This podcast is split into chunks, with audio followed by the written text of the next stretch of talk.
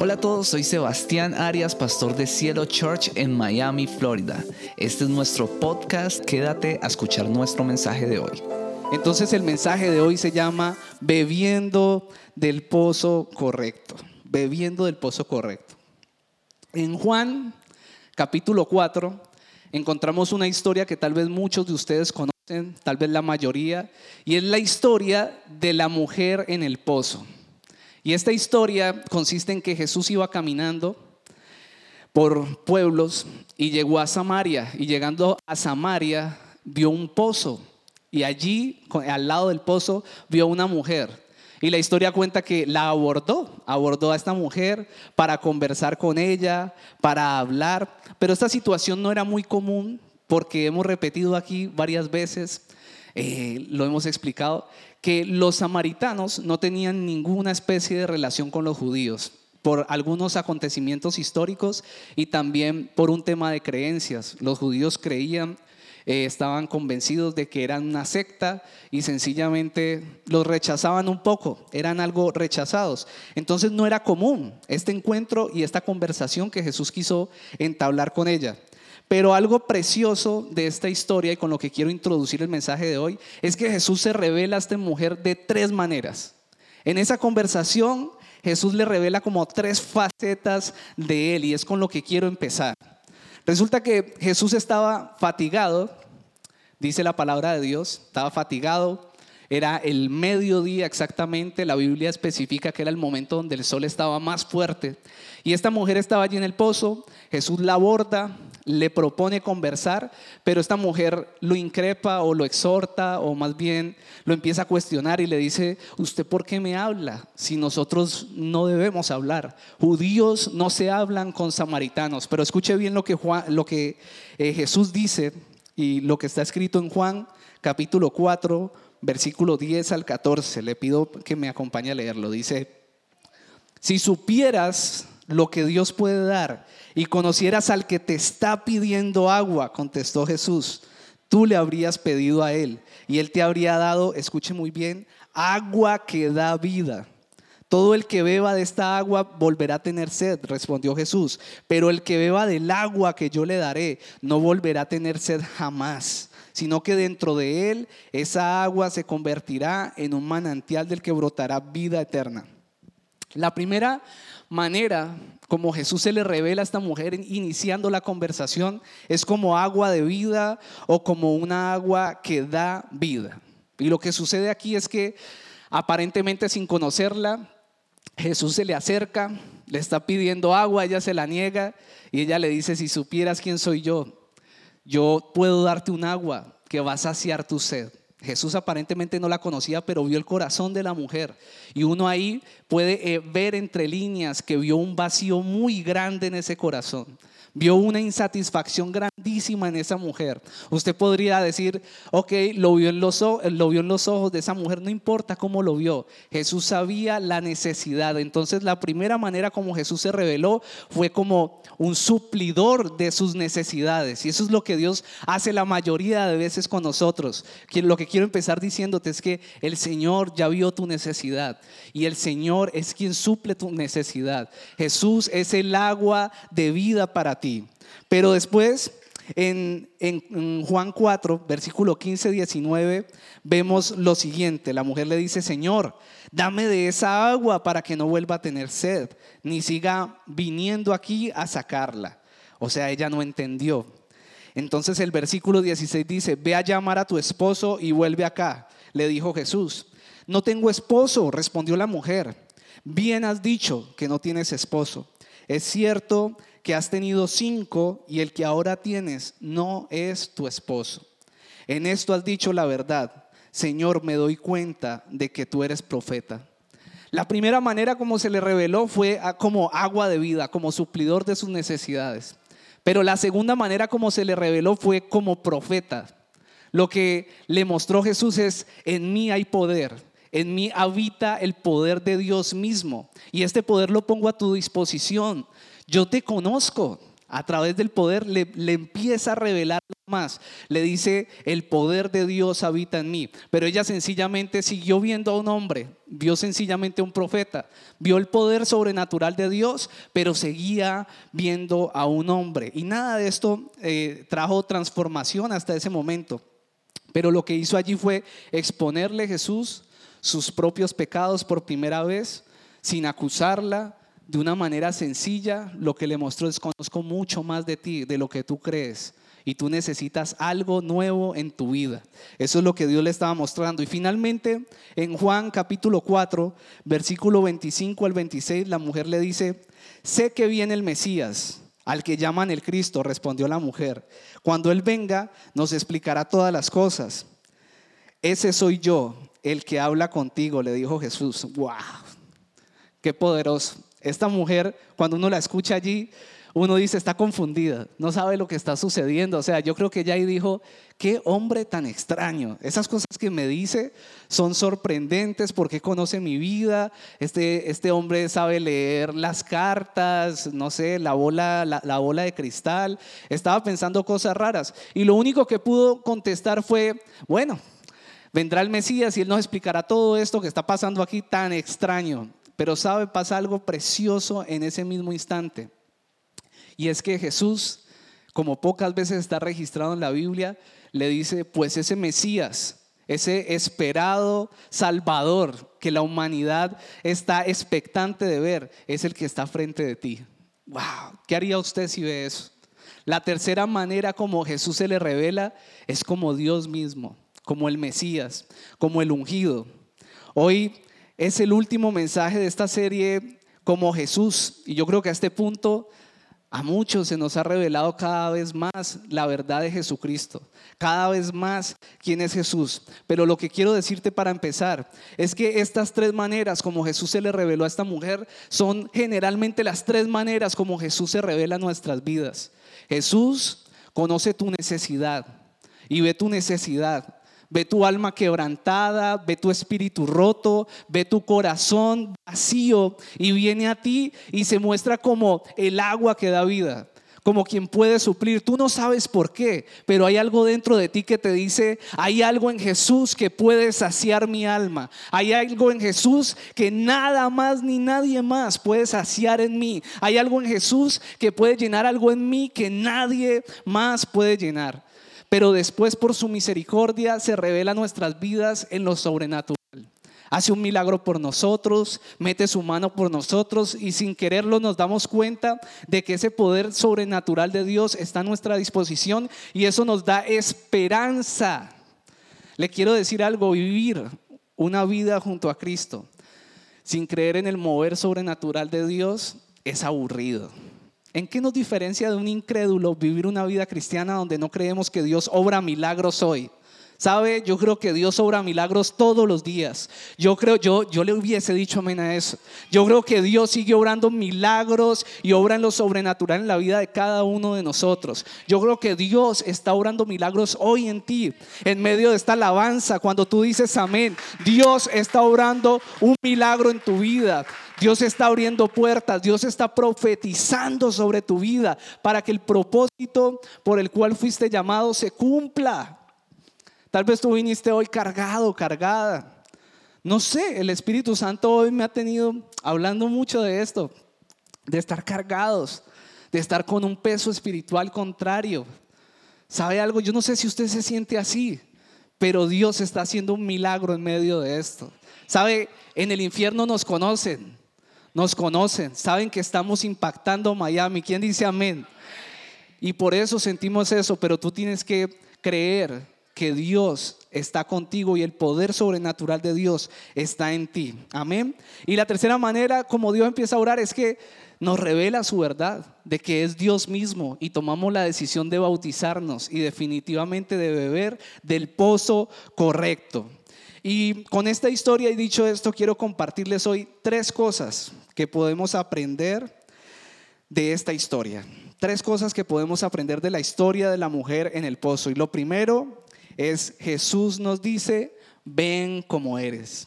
Jesús nos dice, ven como eres. Y me encanta todo acerca de esta historia. Lo que más me fascina es que esta mujer no tuvo que cambiar absolutamente nada para acercarse a Jesús. No tuvo que cambiar absolutamente nada para que Jesús se acercara a ella. En cambio, o en lugar de eso, tan pronto como la vio Jesús, quiso abordarla para tener una conversación con ella. No importó su trasfondo, no importó su pecado, no importó quién era ni quién había sido. Quiero decirle algo, el pecado no impidió que Jesús se acercara a esa mujer, ni el pecado mismo, ni su trasfondo, ni que fuera una mujer samaritana y él un judío. Es decir, la cultura no impidió que Jesús se acercara a esta mujer. Tampoco lo impidió de que esta mujer, como dicen los historiadores y estudiosos, a pesar de ser una mujer rechazada en esa sociedad, en esa sociedad samaritana también era rechazada. A pesar de eso, a Jesús no le importó. Jesús no la rechazó, sino que le brindó su aceptación y su amor. No le importó nada de esto. Muchas veces la religión nos quiere venir a decir que tenemos que cambiar para podernos aceptar a Jesús y eso no es cierto. Y les voy a decir algo, paremos ya con eso. Paremos ya con eso porque eso es algo que le ha hecho mucho daño a el evangelio, le ha hecho mucho daño a la iglesia de Cristo, le ha hecho mucho daño a, a, las personas que tienen un vacío en su corazón y de verdad quieren acercarse, pero se sienten tan indignos porque nosotros, la iglesia, les hemos mandado un mensaje incorrecto de cómo es Jesús. ¿Sabe? Yo predico esto de frente y habrá muchas personas que empiecen a decir, ah, este pastor es súper condescendiente el pecado. No es eso. Es que yo leo la Biblia todas las semanas. Yo leo a Jesús y el Jesús que veo aquí es un Jesús que te acepta como eres, pero que te ama tanto que no te va a dejar como eres. Es un Jesús que no anda mirando cuántos pecados cometiste a ver si se puede acercar a ti o si se puedes acercar a Él. No es así el Jesús que está en la Biblia. El Jesús que está en la Biblia te aborda, conversa contigo, quiere hablarte, anhela más de lo que tú le anhelas a Él. Jesús quiere tu vida. Jesús no quiere una parte de ti, Jesús quiere una vida completa a tu lado. Pero nosotros insistimos en darle migajas, partes de nosotros. Vamos a servirle al Señor en Cielo Church. No, eh, qué pereza. Tengo que, tengo que hacer otras cosas. Dios quiere tu vida completa, pero aún así Jesús te ama. Dígale que está a su lado, Jesús te ama a pesar de eso. Jesús nos ama. No es cierto que tengamos que cambiar algo ya para que Jesús se acerque a nosotros. Esto ha hecho que muchas personas se alejen de los que aman, se alejen de las, personas que realmente aman porque creen que dentro de sus cambios tienen que rechazar a otros. Habrá momentos donde por sabiduría y por nuestra salud espiritual lo tengamos que hacer, pero el modelo de Jesús es acercarnos a las personas incluso que tienen mala fama. Saben, Mateo 9, del 10 al 13 dice lo siguiente. Mientras Jesús, léalo usted mismo, mientras Jesús estaba comiendo en casa de Mateo, muchos recaudadores de impuestos y pecadores llegaron y comieron con él y sus discípulos. Cuando los fariseos vieron esto, les preguntaron a sus discípulos, ¿por qué come su maestro con recaudadores de impuestos y con pecadores? En otra versión o en otra traducción dice, porque su maestro come con recaudadores de impuestos y con personas de mala fama. Al oír esto Jesús les contestó, no se quedó callado, no son los sanos los que necesitan médico, sino los enfermos. Pero vayan y aprendan qué significa esto. Lo que pido de ustedes es misericordia y no sacrificios, porque no he venido a llamar a justos, sino a pecadores. ¿Sabe que el Jesús que yo leo es un Jesús que nos ama tal y como somos. El Jesús que yo leo es un Jesús que va a tu casa a cenar contigo. Cuando leemos la historia de Saqueo, lo que vemos es que este hombre pequeñito, a pesar de ser un pecador, no hizo nada por mostrar un cambio en un principio. Pero Jesús le dijo, baja de ese árbol Saqueo porque es preciso que yo hoy vaya a cenar en tu casa. No había cambiado para nada. ¿Es eso lo que estamos haciendo hoy? ¿Es eso lo que hacemos con las personas que tenemos a nuestro alrededor y nuestro trabajo? O sencillamente nos dedicamos a decirle, este es un pecador. Yo no puedo ir, este man es tremendo pecador, es, es terrible. es terrible, yo soy un ángel, él es terrible o ella es terrible, yo no quiero nada con él. Por eso empezamos a dar una imagen de una iglesia que rechaza en vez de una iglesia que acepta y ama.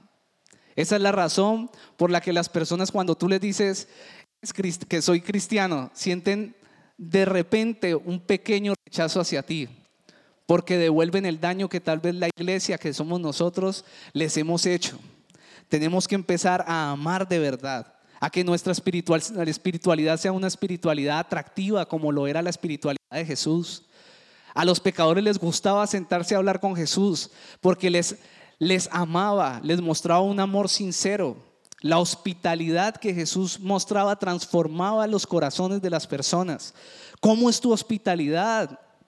Cuando las personas se acercan a ti, cuando quieren escucharte. Yo recuerdo que cuando estaba trabajando en Colombia, en mi oficina como abogado, eso para mí a lo último ya era como incómodo, porque eso más que un despacho ahí de abogado parecía una oficina de pastor. O sea, llegaban las personas ahí, no, mira, Sebas. Ellos ni sabían por qué lo hacían, pero yo sí sabía dentro de mí por qué lo hacían. Sebas, mi, mi sobrina pasó esto y esto y lo otro, que estás buscando consejo. Las personas quieren escucharte, quieren escuchar lo que hay dentro de ti, pero tienes que mostrar una espiritualidad atractiva. Jesús no se sentaba con estas personas para hacer lo que ellos hacían. Al contrario, porque muchas veces decimos, ok, voy, voy a compartir con ellos y terminamos haciendo todo lo que ellos hacen, pero esa no es la idea. Se sentaba con ellos para escucharlos e impartirles el agua de vida que había dentro de él. Y yo confieso que dentro de ustedes hay agua de vida, fluye un manantial de vida. Y eso es lo que debemos impartirle a los demás. Aquel día, mientras pasaba tiempo con Jesús, esa mujer lentamente comenzó a darse cuenta de que su vida se trataba de mucho más que lo que estaba haciendo. Se trataba de mucho más que estar de una relación y en otra y estando con un hombre y con otro. Dijo, parece que hablar con este hombre trajo a mi mente como que hay algo más para mí. Hay una esperanza en mi vida, ahí parece como que como que hay algo más, como que Dios tiene algo más para mí, hay algo más. El primer día que, que yo fui a la iglesia, yo no sé si algunos conocen esa historia. Yo llegué, hablo con mucha autoridad de esto que le pasó a esta mujer, porque yo llegué a la iglesia borracho. Uy, pastor, ¿usted cómo hace eso? El día anterior me había pegado una bebida impresionante. Yo estaba por allá en un carro de mi papá, un carro viejo ahí que había arreglado un campero, y eso es de puro hierro y todo borracho como a las 2 de la mañana, saliendo de donde estaba tomando, ¡pah! Dañé un carro nuevecito, lo destrocé y estaba trabajando en la fiscalía. No, yo, yo me creía pues el chacho en Colombia, jovencito en ese carro, lo destrocé, me tocó sacar el sueldo, el primer sueldo de la fiscalía donde estaba y me tocó ir a pagarle el arreglo de contado, todo borracho ese manera. Y le pagué. Y al otro día dos amigos me dijeron, vamos a la iglesia. Ellos no eran los más cristianos que digamos, pero habían escuchado de alguien la palabra de Dios, conocían esa iglesia. Y yo le dije, pues vamos. Yo, todo, yo todavía olía a, tufo, no sé cómo le dirán en su país eh, o, en, su región. Eh, olía mucho a licor. Mi boca yo sentía que era como, como no sé, como, como un poder que salía de mí ese olor así. Y llegué a la iglesia, yo no conocía a nadie, pero en ese lugar me sentí tan aceptado. No conocía a nadie en la iglesia, gracias a Dios, porque me sentí aceptado porque fue directamente con Jesús que me encontré. Y me sentí amado. Yo sé que no era la borrachera, sino que era el amor de Dios en ese lugar, pero lo más hermoso o cuando yo sentí que empezó a haber transformación en mi vida, fue cuando vi que iban a tocar una canción en la alabanza y todos los jóvenes salieron al frente y empezaron a saltar, a saltar y adorar a Dios jovencitos. Y algo que me parecía tan estúpido antes, cuando no conocía de Jesús, pasó a tener sentido en ese mismo segundo. Yo los vi, los, los ojos se me encharcaron porque vino la revelación de Jesús a mi vida. Y, y yo empecé a ver, yo me estoy tirando la vida, me estoy tirando mi vida eh, con mi manera de vivir. ¿Sabe? Esto fue lo que vivió esta mujer. Ella empezó a ver allí, wow, Jesús me está mostrando, me dio un paseo por toda mi vida y me está mostrando cuáles, cuáles han sido mis errores y por qué vivo una vida desdichada. Eso fue lo que me pasó allí. Y entonces esos dos amigos los volteé a mirar y les dije, muchachos, lo pueden ver, nos estamos tirando la vida. Y ellos me miraron como que, ¿what? O sea, como que no entiendo de qué habla. Y entonces ahí entendí como que, wow, esto es algo que Dios solo me entregó a mí por misericordia en este momento. O sea, ellos no lo pueden entender. Ellos no pueden entender. Pero sabe, a lo que quiero llegar con esto es que a través del amor y la aceptación es que somos transformados. No a través de nuestro juicio, no a través de impedirle a las personas que se acerquen a Dios. No hacemos ni dejamos hacer. Sabe, usted tiene que mostrar a un Jesús que tiene los brazos abiertos. Usted tiene que mostrar y, y ser embajador de una iglesia que ama, Usted tiene que ser embajador de una iglesia que permite que usted tenga una libertad en Cristo. Una iglesia que no domina ni quiere controlar a sus miembros, sino una iglesia sana. Y para eso tú necesitas sanidad. ¿Sabes? Esa también es la importancia de los 12 pasos y de que los hagamos para que seamos sanos. Para que nuestras fracturas en nuestro carácter no hagan que nuestro liderazgo terminemos haciéndole daño a la gente. Es importante eso. Entonces, lo que quiero decirte es que Dios te acepta como eres, pero también te acepta como eres para que tú le des paso a otras personas que quieren entrar a este maravilloso reino. Lo segundo que quiero eh, decirles o que podemos entender y aprender de esta historia es que solo Jesús llena nuestros vacíos. Y un vacío emocional o un vacío existencial, que es lo mismo, es un sentimiento de insatisfacción, un sentimiento de soledad, es un sentimiento de aburrimiento, es un sentimiento de depresión, de desesperanza, que nos hace pensar que nada tiene sentido. Entonces, no sé si muchos lo han sentido, pero muchas personas investigando, me di cuenta que muchas personas sentimos en algún momento ese vacío espiritual, emocional, ese vacío en nuestro corazón y en nuestra alma. Es, es algo que nos pasa comúnmente cuando no tenemos al Señor. Pero del mismo modo que la mujer samaritana buscaba a los hombres para satisfacer este vacío o para satisfacer esta insatisfacción en su vida, pues encontré que hay estadísticas acerca de esto y que muestran que el 90% de las personas que en algún momento de su vida sienten un vacío existencial, intentan llenarlo con algo en sus vidas. En mi caso, yo fui a llenar ese vacío emocional en el licor. Entonces, a mí no me gustaba tomarme una cerveza, sino que a mí me tenían que embriagar. Pero eso tenía una razón de ser que pude entender después de muchos años. Y es que la embriaguez me daba la sensación de adormecimiento, de esa ansiedad que me producía sentirme vacío. Entonces esa embriaguez me daba una especie de libertad mentirosa, ¿no? Porque cuando yo llegaba a mi casa de nuevo, llegaba a mi habitación, me daba cuenta que el vacío era mucho más grande de lo que antes lo percibía. Pero otras personas como esta mujer iba era de un hombre a otro, de una relación a otra, buscando satisfacer ese vacío. Y al final más rota y más vacía. También hay personas que buscan satisfacer ese vacío o llenar ese vacío con alimentos. Mira al que está a su lado y diga, no coma tanto. Entonces con la glotonería, con la glotonería intentan llenar ese vacío o esa insatisfacción. No hablo de comer, estoy molestando, no hablo de comer lo normal, Hablo de personas que ya buscan esto y ya es un, tema enfermizo, que ya nos hace daño, que ya daña nuestro cuerpo, pero generalmente es porque hay un vacío en su, en su interior, hay algo que no está funcionando bien y empezamos a beber del pozo incorrecto. También personas lo buscan aliviar con el dinero. O incluso hay personas que se sienten así y buscan beber del pozo de la soledad, se aíslan más y es aún peor. Entonces, esta mujer al intentar llenar sus vacíos empezó a cometer muchos errores. Estos errores la llevaron a vivir con cinco hombres, seis, cuando ya se cruzó con Jesús, y esto tuvo unas consecuencias en ella. Esto fue lo que la llevó a vivir una vida desdichada y vacía, una vida emocional intranquila, a pasar por tantos hombres. Pero lo que yo quiero decirte hoy es que solo Jesús puede llenar esos vacíos. Yo no sé tú con qué estás llenando tus vacíos. Si en, las, en los ejemplos que puse tal vez hayas hallado una de esas cosas, pero tú puedes pensar, ¿cuál es el pozo incorrecto del que yo estoy bebiendo? ¿Cuál es ese pozo incorrecto que está llevando en que mi vida haya unas consecuencias negativas, que me está llevando a que algo no salga bien? Escuche bien, en Juan 4, versículo 14, dice lo siguiente, pero todos los que beban del agua que yo doy no tendrán sed jamás. Esa agua se convierte en un manantial que brota con frescura dentro de ellos y les da vida eterna.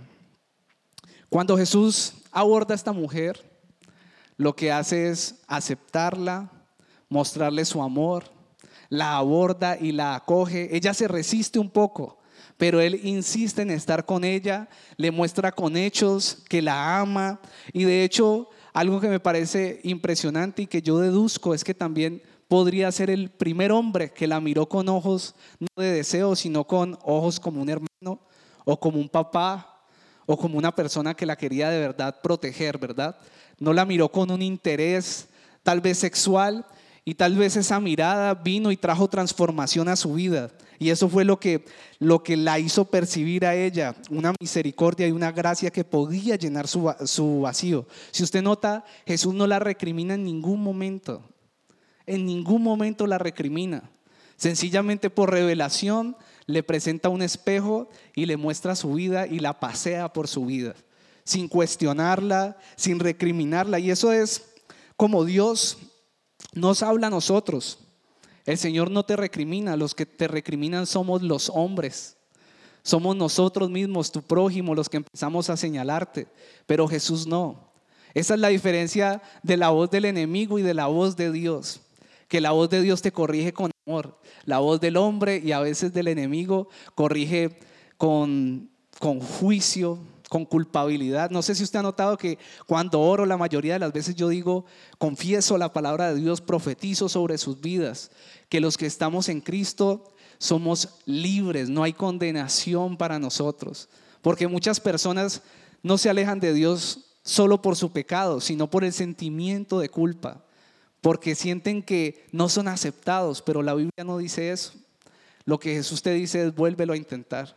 Hazlo de nuevo, pero hazlo conmigo. No, es que he recibido mucha gracia de Dios, mucha misericordia. Yo quiero decirte algo hoy. No has recibido suficiente misericordia de Dios. ¿Sabe? La fuente de misericordia de Dios es una fuente inagotable para ti. Dios te está ofreciendo una vida abundante. Él nunca nos rechazará. Él tiene una fuente inagotable de paz. El pozo correcto de Dios no se termina.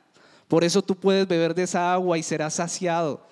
Cuando sientes que no eres amado, puedes beber de esa agua. Cuando sientes que estás eh, inquieto, estresado, estresada, puedes beber de esa agua. Cuando estás triste, puedes beber del agua que da el Señor y jamás volverás a tener sed, pero tienes que estar determinada y determinado a beber. Tienes que beber. Y lo tercero que el Señor nos enseña en esta historia es que nos da una nueva vida. Nos da una nueva vida. No sé si Chris puede subir. Nos da una nueva vida. Antes de bautizar a cada persona, yo suelo hacerles unas preguntas ahí en las aguas. Yo, yo les hago preguntas. Ayer fue chistoso, eso nos reíamos. A veces hay, mucha, hay mucho protocolo, ¿no? Mucho protocolo, pero pero nosotros estábamos ayer gozosos, tranquilos, y, ahí en el agua yo les hago algunas preguntas, sobre todo para, para que las personas se las hagan así, las respondan y en sí mismas se cuestionen si están bautizándose con, con integridad y con determinación. Y una de las preguntas que les hago es, ¿crees que Jesús tiene poder para perdonar tus pecados? Y también pregunto muchas veces, ¿crees que Jesús tiene poder para perdonar tu pasado? Y muchas personas cuando uno hace esa pregunta se quebrantan. Se quebrantan porque empiezan a ver que, que Dios lo que nos ofrece es una nueva vida. Cuando dicen, sí, yo creo que Jesús puede perdonar mi pasado. Es imposible no llorar porque en ese mismo instante cuando uno dice sí, uno dice, wow, Jesús tiene poder para perdonar mi pasado. Hoy empiezo a vivir de nuevo. Hoy el Señor me llama de nuevo. Yo no sé si tú ya te bautizaste, pero yo te digo, recuerda que Jesús te dio una nueva vida. ¿Estás disfrutando esa nueva vida que Jesús te da? ¿Estás disfrutando de ese pozo precioso de Jesús? No importa las circunstancias. Jesús no nos enseña a vivir de acuerdo a nuestras circunstancias, sino por nuestra fe. Si fuera por nuestras circunstancias que viviéramos, seríamos desdichados toda la vida. Pero si nosotros estamos fortalecidos en Jesús, vamos a vivir una vida de satisfacción. Yo quiero que pienses ahí por unos segundos cuál es tu, cuál es tu insatisfacción. ¿Cuál es tu insatisfacción? ¿Qué es eso que necesita ser llenado? Puede ser bienes materiales. No sé si tienes alguna insatisfacción en tu área sexual, alguna insatisfacción en tus emociones alguna insatisfacción en tu vida sentimental, no sé, piensa allí, ¿cuál es tu insatisfacción? ¿No tienes un trabajo que quieres? ¿No tienes la salud que esperas? Y yo lo que quiero invitarte hoy es a que vengas a Jesús y tomes esa nueva vida. Yo quiero invitarte a que tomes esa nueva vida con Jesús. Que hoy puedas decir, de verdad, el Señor tiene poder para redimir mi pasado pero además de eso me da una nueva vida y una nueva identidad. Y eso tiene mucho sentido y es muy importante. Nuestra identidad es importante porque en nuestra pasada vida el mundo nos decía pecador, pero en esta nueva vida Jesús nos llama perdonado. ¿No le parece eso precioso? En nuestra pasada vida, tal vez, o en la pasada vida de la mujer del pozo, los samaritanos le decían a esta mujer rechazada, pero Jesús se acercó a ella y le dio una nueva identidad y le dijo aceptada. Y eso es lo que Dios te dice hoy. Tal vez en tu casa te han rechazado, en tu colegio, en tu niñez, tu esposo, una pareja, una expareja, te rechazó en esa pasada vida. Pero en esta nueva vida que Dios te da, Él te dice aceptada, aceptado, amado, restituido, bendito, abundante, feliz. En la pasada vida el mundo te decía triste, deprimida, deprimido. En esta nueva vida Dios te dice gozoso, alegre. Hay muchos motivos para celebrar hoy. Corintios, segunda de Corintios 5, 17 dice, esto significa que todo el que pertenece a Cristo, escuche esto tan lindo, se ha convertido en una persona nueva. La vida antigua ha pasado, una nueva vida ha comenzado. Eso es lo que Jesús le ofreció a la mujer en el pozo. La acogió, le mostró un espejo, le dijo, mira, esta es tu vida. Y has llegado a este punto de desdicha, a este punto de vacíos por tus malas decisiones. Sin embargo, yo te amo y yo quiero que estés bien. Y yo quiero ofrecerte algo para satisfacer ese vacío y eso es el agua que da vida. Eso es el agua que viene de mí. Ella no entendió. Pero le dijo, mira, son, este es mi poder, el poder de Dios a tu disposición. No entiendo, vendrá el Mesías. Ese soy yo. No hay más para dónde ir. Al que tú esperabas, aquí está. Y vengo a explicarte que tengo una nueva vida para ti. Y sabe que en medio de ese amor esa mujer fue transformada. No en medio de nuestro juicio esa mujer fue transformada a través del amor y la aceptación. Y yo quiero desafiarlos hoy a que hagamos lo mismo. Sebastián, ¿cómo sabes que esa mujer tomó esa oportunidad? ¿Cómo sabes, pastor, que de verdad su vida fue transformada? Porque Juan capítulo 4, versículo 28 al 29, dice lo siguiente. La mujer, escuche muy bien, la mujer dejó su cántaro volvió al pueblo y le decía a la gente, vengan a ver un hombre que me ha dicho todo lo que he hecho. ¿No será este el Cristo? ¿No será este el Mesías? Me dijo todo lo que he hecho. ¿Sabe qué es lo que más me impacta de ese pasaje? Eh, de ese pasaje y tal vez lo que las personas menos ven, la mujer dejó su cántaro. Esta mujer, Jesús simboliza ese, ese pozo en su vida, lo simboliza como un pozo incorrecto de donde ella bebía. Lo relacionó con sus maridos, con las personas que ella eh, convivía. Lo que, quiso, lo que quiso decirle es, estás bebiendo de un pozo correcto. Pero cuando dice dejó su cántaro, esto tiene una simbología en la vida espiritual y es que dejó su vida pasada. Se determinó a dejar de vivir y de, y de beber de ese pozo que no la satisfacía y se determinó a buscar de esa agua que da vida. Y eso es lo que yo quiero invitarte a ti, te invito a que te pongas sobre tus pies.